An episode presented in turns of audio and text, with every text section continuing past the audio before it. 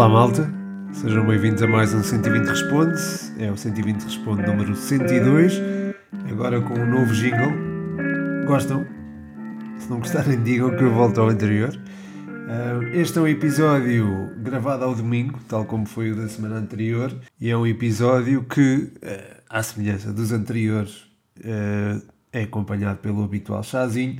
Não fiz menção nos últimos episódios, mas acho que pronto, estava a fazer o chá, estava a preparar e lembrei-me, pá, não tenho feito menção ao chá, mas é verdade, estou a ver aqui, eh, estou acompanhado de um chá de Tília, eh, marca branca, claro, eh, por agora continua a ser marca branca enquanto eu não contactar algumas empresas de, do setor do chá, mas, mas pronto, até lá continua assim.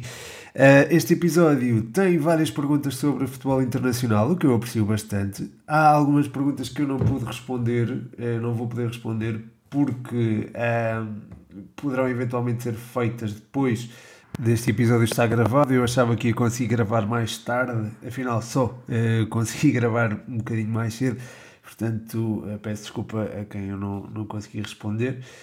Mas enfim, vamos então às perguntas. Começo pelos patronos, como é habitual. Há aqui duas perguntas do André Rodrigues já sobre o mercado de transferências, o que é perfeitamente normal, não é? E até é pertinente nesta altura do campeonato, uh, numa altura em que não há campeonato. uh, a primeira pergunta é sobre uh, Reinier. Ele pergunta se Reinier seria uma boa opção para o Benfica. Obrigado, André. Um forte abraço para ti um forte abraço que é brindado com uma porta a fechar, peço desculpa por isso, mas é um forte abraço com impacto. Uh, mas bem, relativamente ao Renier, acho sem dúvida alguma que é uma, uma boa opção. É um jogador que tem uma qualidade técnica impressionante. Uh, se calhar herdou do pai dele, o Mauro Brasília, que, era, que foi campeão do mundo de, de futsal e, e era um jogador também é, com, com muita qualidade técnica, portanto acho que poderá ter herdado dele essa, essa qualidade. Enfim, não se afirmou em patamares superiores eh, aos, ou de uma exigência diferente, se calhar, eh, aos do Flamengo, eh, no Real Madrid B eh, e no Real Madrid efetivamente não, não se conseguiu afirmar. Uh, teve aqui dois empréstimos ao Dortmund em que acabou por não jogar muito, nem teve uh, muito espaço para aparecer mas são contextos diferentes, enfrentam enfim, um contexto de, de um futebol mais físico e com, com maior dificuldade para a afirmação de um jogador com as suas características, o futebol português será diferente e acho que é mais propício para que ele possa aparecer, possa emergir, ainda por cima se ele eh, jogar naquela posição número 10, uh, de um 4-2-3-1. Enfim, o 10 já não existe, mas jogando ali como elemento do meio campo mais solto, acho que poderá uh, fazer a diferença e é sem dúvida alguma um jogador a ter em conta para este Benfica de Roger Schmidt e que pode inserir-se perfeitamente naquele esquema uh, no 4-2-3-1, onde o elemento do meio do, do 3, do 4-2-3-1, da parte do 3, pode surgir e pode ter um protagonismo diferente. Portanto, acho que o Reinier poderá ser um jogador diferenciado e que enfim, pode, pode dar muito a este Benfica, sobretudo após ter falhado uh, a contratação de Götze, portanto acho que é, é, sem dúvida uma boa opção para o Benfica, uh, está perto de ser confirmado e acho que é, acho que é alguém que pode vir a acrescentar bastante aos encarnados, uh, vindo por empréstimo, se calhar poderá não ser tão apetecível no que toca à, à à valorização futura do jogador, mas por outro lado também podem não existir gastos, portanto, na perspectiva do Benfica até pode haver este esta dicotomia que até pode beneficiar os encarnados, mas acho que o melhor era mesmo contratar o jogador e depois valorizá-lo. O valor de mercado dele não está muito alto depois das épocas menos conseguidas ao serviço do Borussia Dortmund. Se conseguisse negociar com o Real Madrid um bom valor e depois valorizá-lo, eu acho que conseguiria um ótimo encaixe com o Reiné. É um jogador que, apesar da qualidade técnica e apesar de ser um jogador que daqueles que tem, tem uma visão de jogo também fora do comum, é um jogador que tem também dimensão física, é, não é propriamente baixo, 1,85m, portanto é um jogador que acho que pode perfeitamente dar, dar muito uh, ao Benfica, sobretudo no contexto do futebol português, acho que pode ser dos melhores jogadores do campeonato, portanto acho que é, uma contratação até seria bem vista. A meu ver, acho que seria um, bom negócio para, o Benfica. Negociar ali à volta dos 10, 12 milhões de euros seria, seria fantástico para posterior valorização. Acredito que ele venha a valer muito mais. Mas pronto, também é preciso ver se ele se afirma ou não. acredito que tenha mais espaço para o fazer no, no futebol português. Por falar em etapas de formação e valorização, o André Rodrigues pergunta também se vias Mateus Nunes no Wolves ou já teria lugar numa equipa com outros objetivos. Obrigado, André. Outra pergunta muito interessante é, era como eu estava a dizer também em relação a, às afirmações ou falta delas em patamares mais altos. A Premier League não é o campeonato português, portanto há aqui sempre um período de adaptação. No entanto, Mateus Nunes foi um jogador que subiu do Iriceirense para, eh, para o Sporting e quase não deu por ela. Portanto, é um jogador que também pode se adaptar facilmente a outros contextos competitivos e acho que está pronto para o fazer. Nós vimos na seleção também teve um impacto significativo, uh, já marcou, não é? Portanto, acho que isso também diz muito da, da forma como não treme, mesmo que tenha sido golos a encostar uh, à, à boca da baliza, que não foram o caso. Pelo contrário, até foi um, um gol importante frente à Turquia, em que ele, enfim, que acabou por sentenciar a partida.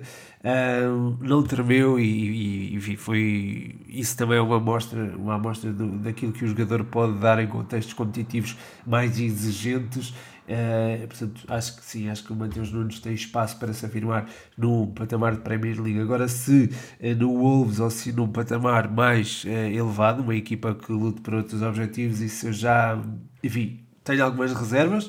Uh, pelo menos para já, ele é um jogador muito novo. Eu acho que ainda tem muito para evoluir, tem uma margem de, de, progressão ainda significativa, apesar de ser muito inteligente e ter uma, enfim, uma, uma capacidade física e uma, uma, uma noção posicional também muito evoluídas. Acho que é um jogador que ainda pode crescer mais um bocadinho e, se calhar, um ou dois anos na Premier League, numa equipa como o Wolves, antes, antes de transitar para um City ou para um Arsenal ou para um uh, City Arsenal, se calhar estão em, em patamares um bocadinho diferentes, oh, mas antes de saltar para um City ou para um Liverpool, acho que seria o ideal, portanto, estar ali num patamar intermédio para depois saltar. Um, mas acho que sim, acho que é um jogador que casava muito bem, entre aspas, com a, a Premier League. Embora lá está, fazendo a tal transição, primeiro um patamar intermédio e depois um patamar mais elevado. Ainda na Premier League, o David Cruz deixa aqui uma pergunta também fora da caixa no que toca ao, ao futebol e futebol mais mediático, mas muito, muito interessante.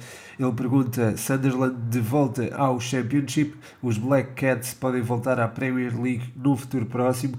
Muito obrigado, David. Um forte abraço para ti. É de facto uma pergunta interessante. E aliás, até me dá aqui uma ideia de, da próxima análise coletiva. Posso perfeitamente fazer sobre o Sunderland, que é uma equipa da qual eu gosto, até porque pronto, houve a tal questão da, da série da Netflix, Sunderland Until I Die, que era de facto também muito, muito engraçada e, e permitiu, de certa forma, algum afeto para com esta equipa.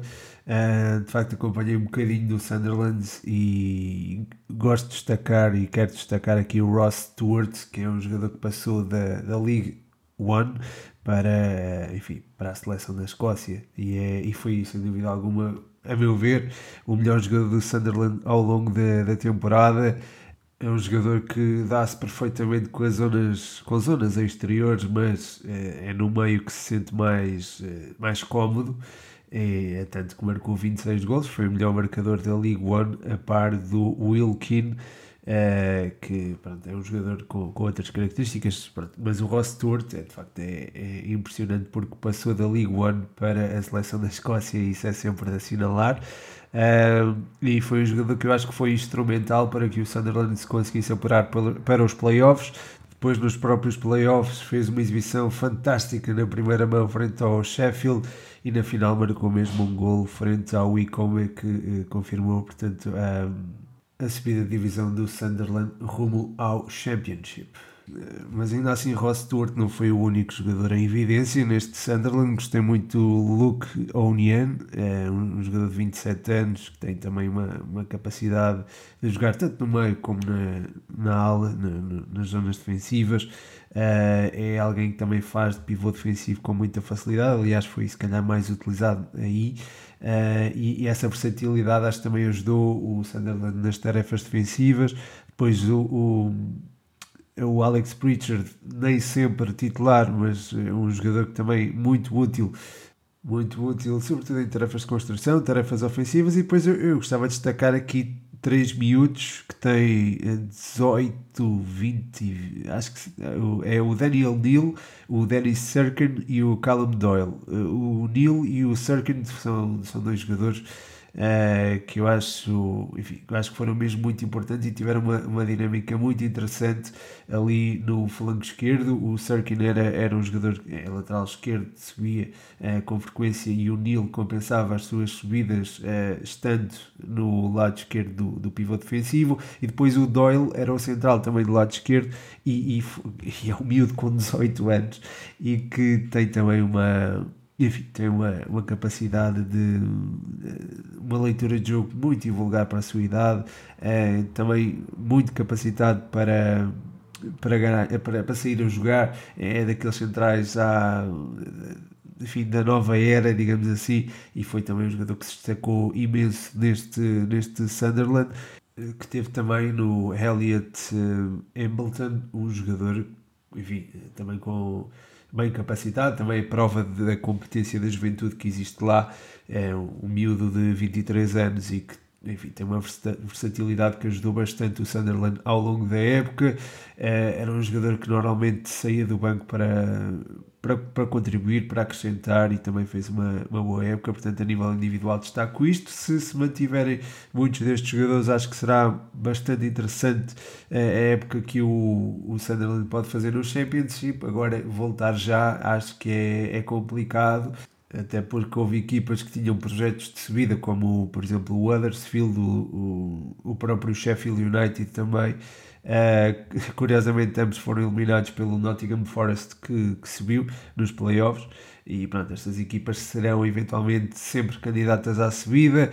Uh, eu sei que há seis lugares em disputa no Championship, mas também há, pronto, houve equipas que nem foram aos playoffs e que eu acho que estavam capacitadas por, para isso mesmo, como o Middlesbrough, o West Bromwich também, o próprio Blackburn. São, enfim, são equipas que eu acho que teriam lugar facilmente no, no top 6 e acho que estarão talvez mais capacitadas que o próprio uh, Sunderland para, para os disputar. Depois há também as equipas que vêm da Premier League, o Burnley certamente que será uma equipa que irá investir forte para subir outra vez, o Watford também, o Norwich a mesma coisa, portanto acho que há, aliás o Norwich e o Watford até um, ehm, terão começado a preparar a época uh, na altura em que perceberam que, que iriam descer, portanto acho que é, é perfeitamente legítimo uh, essa, essa postura. E é também, está, ao mesmo tempo, uh, dá-lhes também uma, uma, certa vantagem competitiva face aos outros concorrentes, inclusive e talvez sobretudo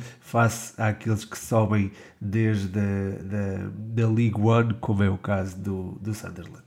Ainda aqui no contexto da Premier League, o Vasco de Jesus pergunta se Chukwuemeka pode ser eh, um dos médios mais eh, um dos melhores médios do, do futebol mundial.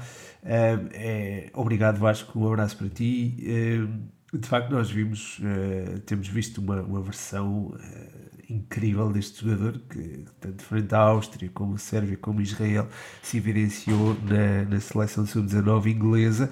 Estou a falar aqui no contexto da, do Europeu sub-19, que está agora a decorrer. A Inglaterra venceu os três jogos.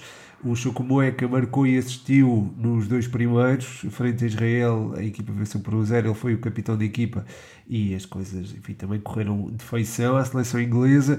Uh, a seleção inglesa prepara-se, enfim, não se prepara ainda, mas é de facto favorita a vencer este, este torneio. Iria igualar Portugal, infelizmente, não, é? no número de títulos conquistados no, em Euros Sub-19 de facto parece-me ser a equipa mais capacitada para o fazer e tem, uh, enfim, a França também. Portanto, se calhar seria, isto será entre França e Inglaterra, diria, mas uh, de facto, voltando aqui ao tema principal que é o, o uh, acho que sim, acho que pode, tem, esse, tem esse potencial, mas acho que é muito cedo também para podermos traçar um futuro tão ambicioso, seja quem for. Portanto, é certo que já se evidencia a um alto nível, tem apenas 18 anos, uh, enfim, no, também vimos pouco, e isto também contribui para a minha resposta, uh, vimos pouco dele ao serviço do Aston Villa, se bem que já vimos ótimos indicadores, e acho que é um jogador que tem uma noção posicional fantástica, tem uma boa chegada à área, e é alguém que se pode afirmar na próxima temporada. Agora ainda é cedo para, para se dizer isto, é preciso ver a sua regularidade é, num patamar tão alto como a Premier League. Se o fizer, acho que sim, acho que está, está lançado para ser um dos melhores médios do, do futebol mundial. É, mas ainda falta ver isso, ainda falta essa prova, digamos assim, de validação. É, mas para já tem, tem muito potencial, sem dúvida alguma, e é um dos jogadores que eu tenho mais gostado de, de acompanhar neste Euro Sub-19. Sempre consigo ver qualquer coisa. Ainda no tema Premier League, tenho aqui três perguntas do Altino Graham, que são, são perguntas também interessantes e que provam também que há muita Premier League aqui e também mostram que há muita Premier League no pensamento. Acho que temos todos saudades, não é? De, de que regressem os campeonatos. Uh, o lado bom disto, ou desta janela de transferência, é que pronto, há sempre alguns rumores de transferências. Eu acho que isso acaba por contribuir um bocadinho para que estejamos ligados ao futebol, mas acho que, enfim, sem a bola a rolar não é, não é a mesma coisa. Quer dizer, há sempre bola a rolar, há Brasileirão, há MLS, por exemplo, e eu até tenho feito prognósticos nesse sentido no Patreon, em patreon.com.br futebol 120, mas, eh, mas de facto eh, não é a mesma coisa que sem a Primeira Liga e sem a Premier League, mas é um de regressar certamente, estão, eh, enfim, não, não, já faltou mais e, pronto, é esperar. Mas bem, indo agora às perguntas e peço desculpa por divagar, o Altino começa por perguntar o que achas de Gabriel Jesus no Arsenal. Ora, acho que o Gabriel Jesus encaixa bem no, no estilo de jogo do, do Arsenal, é um jogador móvel, dá-se muito bem à, à marcação, Uh, ou melhor, não se dá neste caso, é um jogador que é esguio, consegue escapar muito bem e consegue abrir espaços só com a sua movimentação, portanto é, é alguém que uh, pode ser bastante útil, sobretudo no, esti no, estilo de jogo mais apoiado do Arsenal e que envolve também uh, os médios mais adiantados a ter presença na, em zonas de finalização, portanto acho que nesse sentido o Gabriel Jesus pode facilitar muito o jogo uh, elementos como o Odegaard e o Smith Rowe. E, portanto, nesse sentido, acho que seria bastante interessante, uma solução até bastante interessante para o Arsenal. Não tem tido o, se calhar, o tempo de jogo desejável uh, no, no City e acho que nessa perspectiva também poderá ser uma transferência que pode interessar ao próprio jogador que não tem tido, se calhar, o espaço de afirmação que gostaria de ter uh, no, no Manchester City eu lembro-me, por exemplo, que ele fez um hat-trick, um hat não, um póquer ao Watford, uh, esta, ainda esta temporada, numa goleada por 5-1, um hat-trick, um póquer e uma assistência na altura. Foi uma exibição mesmo, enfim, de, uma exibição, enfim, fantástica e acho que provou é, o futebol que anda escondido dentro dele. Portanto, acho que é alguém que se pode, uh, e, e, se calhar até deve afirmar-se noutros patamares, é alguém que está habituado a jogar de forma apoiada, não é?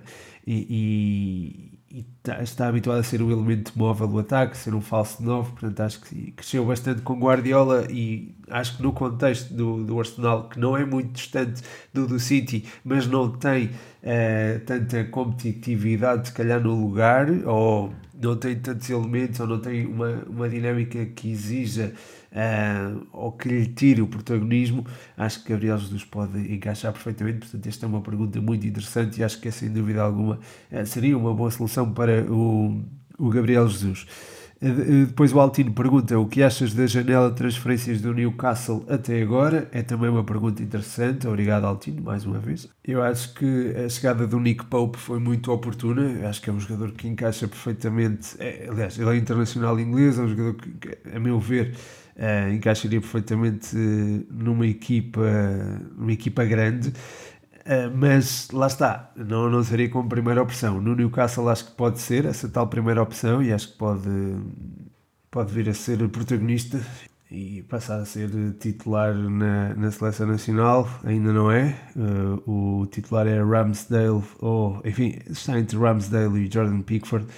Mas acho que o Nico Pope também já reclama um lugar e acho que poderá ser a partir daquilo que poderá fazer no Newcastle que se poderá afirmar como o, o dono da baliza da, Inglaterra. Depois a contratação do Matt Target acho que também é muito bem conseguida. A meu ver, é um dos melhores laterais esquerdos da, da Premier League e, enfim, vai para o Newcastle, vai para um projeto também que lhe dará uh, alguma projeção e, enfim, ele poderia não ter essa projeção noutro clube, portanto, acho que o Newcastle funcionou. Ai, desculpa, isto é. Pronto, é um chazinho, deixa-me pensar um bocadinho. O Newcastle, portanto, funciona, a meu ver, ou funcionará como um entreposto, é um patamar intermédio para, para jogadores que não se podiam, se calhar, afirmar já em clubes de, do, do top 6, mas enfim, podem uh, afirmar-se em clubes como o Newcastle uh, e também o Wolverhampton, acho também é um bocadinho assim entreposto, tal como o West Ham ou o Leicester, acho que são, são equipas nesse, desse, desse género, digamos assim. Uh, acho que foi também uma ótima contratação. Estes são os negócios confirmados. De, se há outros, eu não estou ciente dos mesmos. Sei que para já não há saídas propriamente relevantes, portanto acho que o Newcastle está, até agora, está-se a mexer bem. O Altino pergunta ainda se vejo o Tottenham disputar o título na próxima época. Também aqui uma pergunta interessante. Eu acho que as contratações do Fraser Foster, do Perisic e do Bissouma foram muito bem, muito bem conseguidas. Um, o Bissouma é, é um jogador, que, enfim, eu já falei aqui dele, acho eu, um, e é acho que é um jogador muito completo, que tem uma abrangência de, de, de terreno fantástica e é alguém de quem eu gosto bastante. É, portanto, acho que vai ser um reforço de peso para o meio-campo dos Spurs.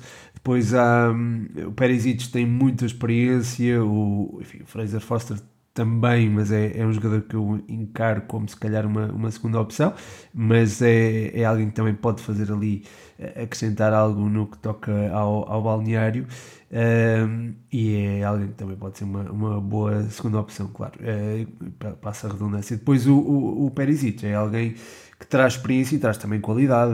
Vimos no Inter que ele ainda está aí para as curvas, digamos assim, e chegando sem, sem custo é, é sempre, enfim, é sempre um negócio uh, que, que, tem, entre aspas, pouco risco, apesar de pronto, incluir, claro, a tal, a tal questão do salário. Depois há a ter em conta os regressos do Dombele, do Lo Celso, do Brian Hill. Eu acho que são três jogadores que podem também prestar um contributo importante ao, ao Tottenham esta época. Uh, o Brian Hill vem com outra maturidade e é alguém que pode. Desculpa. Estou a ver que este chat de Tilly se calhar não, não era o mais indicado, era melhor o gengibre e limão. Mas, mas, eh, mas pronto, estes regressos acho que também podem acrescentar algo ao clube, uh, mantendo António Conte, acho que, enfim, acho que será um treinador bom, um bom treinador para manter a tal competitividade do clube e conseguir conjugar a Champions com a Premier League. Agora lutar pelo título acho que é sempre difícil, é sempre expectante, é sempre enfim, entusiasmante se calhar ver o que é que o Tottenham pode fazer, mas também é difícil imaginar outra equipa que não o City ou o Liverpool a vencer a Premier League, pelo, menos por agora. Portanto, uh, acho que sim, que o Tottenham poderá ter ambições nesse sentido, acho que tem sempre equipas muito competitivas, mas uh, se calhar será, será complicado chegar a esse, a esse patamar. Por falar em equipas que ambicionam o título da, da, da, respectiva liga, mas que é muito improvável que o consigam fazer. Improvável não quer dizer impossível, atenção. O Barbosa deixa aqui uma pergunta sobre a Roma. Ele pergunta se esta Roma de Mourinho, com Tammy, Abraham e Matic, promete. E manda aqui um grande abraço. Um grande abraço para ti também, Barbosa. Em relação à Roma, eu acho que sim, que promete que o facto de ter conquistado a Conference League dará maior confiança aos orientados de eh, José Mourinho, mantendo a base de, que conquistou essa, essa prova. Uh, acho que as coisas também se poderão encaminhar eh, no, no sentido de uh, ambicionar uma, uma competição doméstica. Não diga a Série A, eu acho que a Série A se calhar é, um, é, é, é seria injusto pedir isso à, à Roma, uh, mas acho que a disputa dos lugares de Champions acho que está ao alcance desta, desta equipa que teve aquela dose de, de confiança uh, da, da, da, Liga, da conquista da Liga da Conferência e terá também, acredito eu, um maior foco naquilo que é um, eh, a disputa da, da, da, Série A. Portanto, não estará tão dividido entre as competições que terá de disputar. Acho que dará maior primazia à Série A e eu acho que isso poderá fazer a diferença. Mas lá está, essa diferença não é, é a tal conquista da Série A, mas é sim a disputa do, dos lugares eh, de Champions, neste caso o top 4. Acho que está ao alcance desta equipa e acho que poderá fazê-lo. É preciso, se calhar, uma outra contratação cirúrgica, nomeadamente o eixo central da defesa, acho que é, é bastante necessário. Uh, depois acho que o ataque está muito bem servido, o meio-campo acho que também está, está bem orientado, portanto acho que sim, acho que pode haver ali uma, não digo uma boa surpresa, mas para já enfim, pode, há perspectivas de que a Roma possa fazer um bom campeonato. Pronto.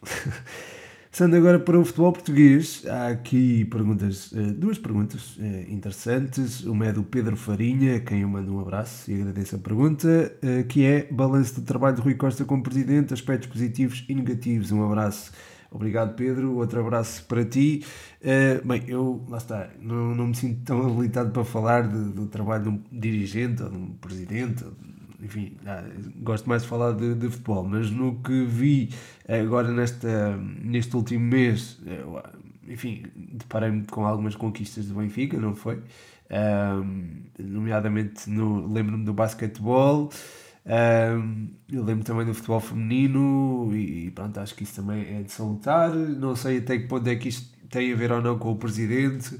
Não sei até que ponto os rumores que vêm na, na, nos jornais são ou não verdade ou não são verdade relativamente a auditorias e a, a escândalos financeiros e, e, luvas pagas e não sei o quê. Enfim, eu não, eu não, não entro por aí, são, são partes dos jornais que eu é, procuro nem sequer ler, mas acho que o balanço, lá está, não se ganhando, e, e se calhar podemos olhar por aí, não se ganhando no futebol, acho que ganha outra dimensão, mas também é preciso olhar para as modalidades, e acho que aí o Benfica também disputou, ainda recentemente, ontem, por exemplo, perdeu a final de futsal eh, e perdeu, enfim, é, por 3-0, 3 jogos, portanto acho que há aqui uma diferença significativa e que importa realçar mas acho que de resto o Benfica manteve-se nas decisões. Creio que venceu o campeonato de voleibol, portanto, isso também é, deve ser destacado. Portanto, pronto, acho que há, há aqui aspectos positivos e há aspectos negativos, mas eu, eu não sou a, a, melhor pessoa para, para falar sobre isso. De qualquer forma, uh, percebo a pergunta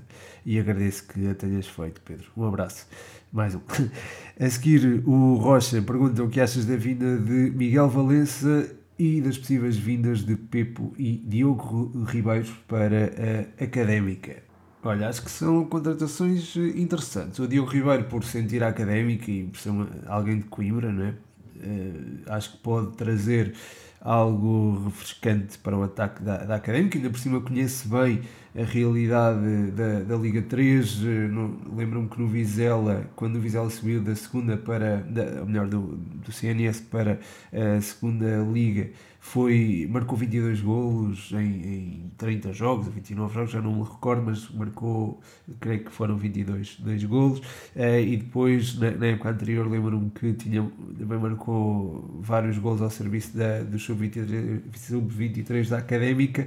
No Alverca, uh, é certo não marcou muitos gols, é certo não teve uh, muitos minutos, mas acho que sentindo a camisola da Académica e estando também se calhar desinibido da, daquilo, que, desinibido a nível de pressão daquilo que pode ou não fazer, acho que poderá ser alguém interessante para o nosso futuro.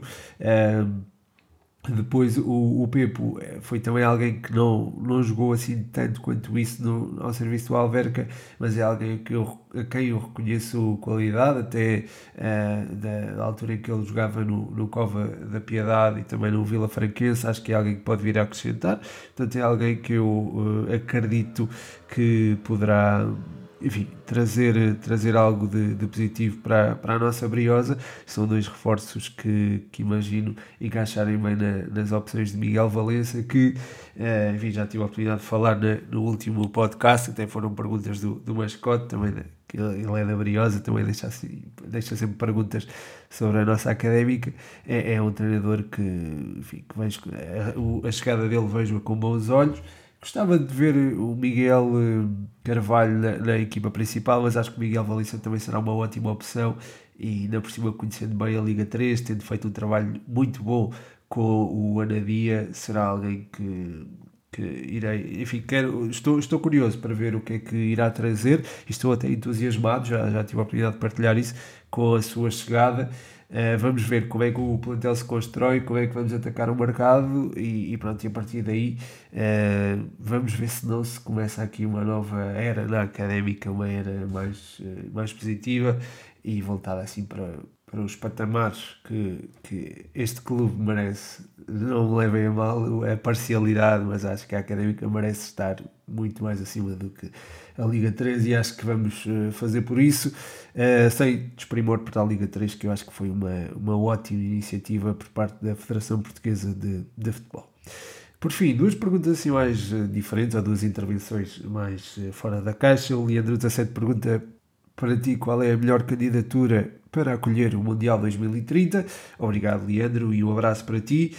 Enfim, a minha opinião é um bocadinho leiga, digamos assim, porque não estou propriamente habilitado a falar sobre isso com, com muita desenvoltura, não é? Tal como na, na pergunta do, do Rui Costa, gosto mais de falar de futebol uh, por si, mas tendo em conta que vai haver uma expansão do número de equipas, acho que uh, é, é provável que haja uma, uma candidatura conjunta Portanto, acho que várias, uh, várias nações deverão uh, hospedar, digamos assim, o, o Mundial de 2030.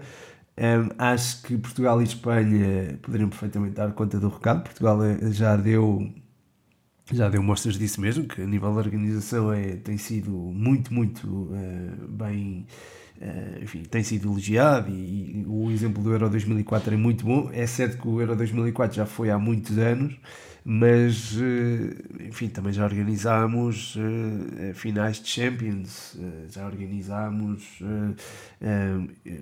Eurovisão, mas pronto, a Eurovisão se calhar é um bocadinho diferente, mas acho que temos capacidade para organizar um, um grande, uma grande competição é, e ainda por cima em conjunto com, com outro país, acho que ainda mais. Portanto, acho que temos essa, temos essa capacidade. Portanto, sou suspeito para falar, mas acho que é, Portugal e Espanha talvez fosse a melhor. Pois há também a ideia de, de enfim, de haver quatro países na, na América do Sul organizar o, o, o Mundial. Não sei, não sei até que ponto. Uh, vamos ver. Acho que as coisas podem evoluir nesse sentido, mas acho que a mais interessante é sem dúvida alguma uh, Portugal e Espanha, portanto seria essa. Mas lá está, estou a falar como leigo na, na matéria. Passando para, a última, para o último comentário, o Eduardo Andrade diz uh, apenas para desejar um bom dia e um abraço, já não sei o que perguntar. Portanto, muito obrigado, Eduardo, um bom dia para ti também e um forte abraço, não só para ti, mas para todos os que deixaram perguntas, uh, a todos os que apoiam no Patreon. Muito, muito obrigado por isso. Uh, deixo aqui um agradecimento especial ao João Catalão, Champ Brioso. Uh, forte abraço, João. Uh, muito obrigado a todos os que ouviram até ao fim. É sempre importante. O vosso feedback também é muito importante. Desejo, porém, que esse feedback seja positivo, mas se for negativo não há problema. Falem comigo, estejam à vontade. Olha, falem comigo sobre a música de abertura, se gostaram, se não gostaram. É sempre bom ter esse feedback também. E, e pronto, é isso. Deixo-vos um forte abraço. O meu nome é Pedro Machado e este foi mais um 120 Responde.